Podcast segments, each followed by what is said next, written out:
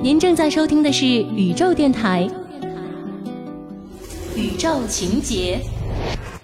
在过去啊，搞专业研究的人往往因为害怕别人指责自己的项目过于浅显，于是便将它搞得深不可测，使得许多原本简单易懂的问题啊被故弄玄虚。而现在呢，情况不但没有好转，反而这些人越来越多。情况已经不仅仅是发生在搞研究的人员身上，我们身边总会有那么几个朋友或者同事，他们口中的话题经常让你摸不着头脑。谈话结束以后，总会让你感觉这个人的学识甚为渊博，不觉在心中默默为他点个赞。当然，这个人啊，也可能就是你自己。这种习惯久而久之，就形成了一种根深蒂固的意识。总之啊，你可能还不知道，这是一种病，我们通常叫它玄学病。下面给大家讲个故事吧。话说某商厦坐落在城市繁华的地段，八楼高的楼体，宽敞明亮的购物环境，一切都像磁铁一样吸引了大量的顾客。但事情偏偏不尽如人意。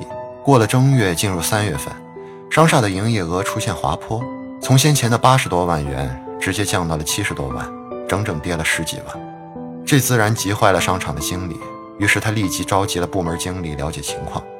部门经理普遍反映，现在的顾客进商厦以后，不再像原来那样慢条斯理、不厌其烦地挑选商品了，而是随意瞟上几眼，不合心意就转身走了。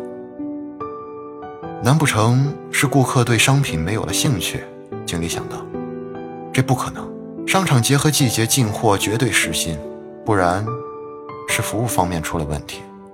这怎么可能？商场一直都是以优良的服务著称的。那？问题出在哪儿呢？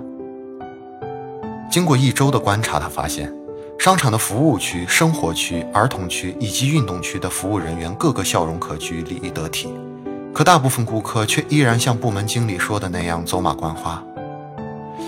经理突然意识到，问题肯定出在购物环境长期缺少变化上面了。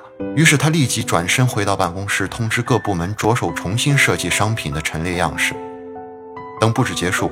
商场的全部工作人员都在期待业绩的好转，但很遗憾，经过几天的观察，问题仍然存在，营业额持续走低。情绪低落的经理迫于无奈，终于拉下脸来接受了一个员工的提议，召开顾客座谈。两天后，几位不同社会阶层的顾客聚集在了经理办公室。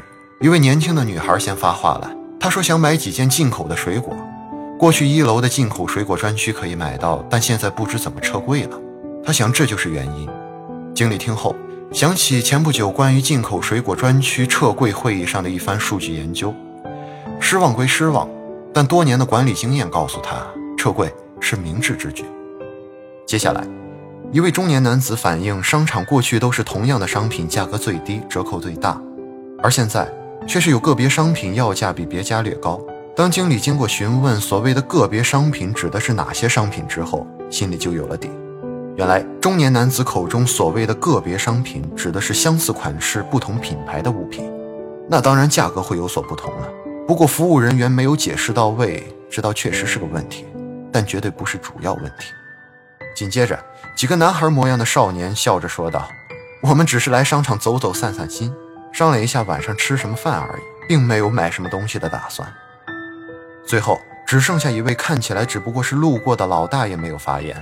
经理想，来都来了，不妨问一下吧。不料正是老大爷的一番话，却指出了问题的关键。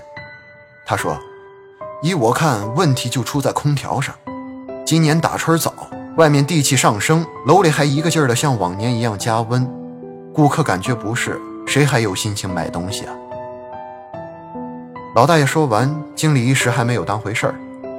事情哪会这么简单？心里挣扎之际，不由感觉浑身上下一阵燥热。第二天，商场的温度正常了起来，逐渐，营业额也得以恢复。凡事我们都习惯于往复杂里想，只怕自己比别人浅显一些。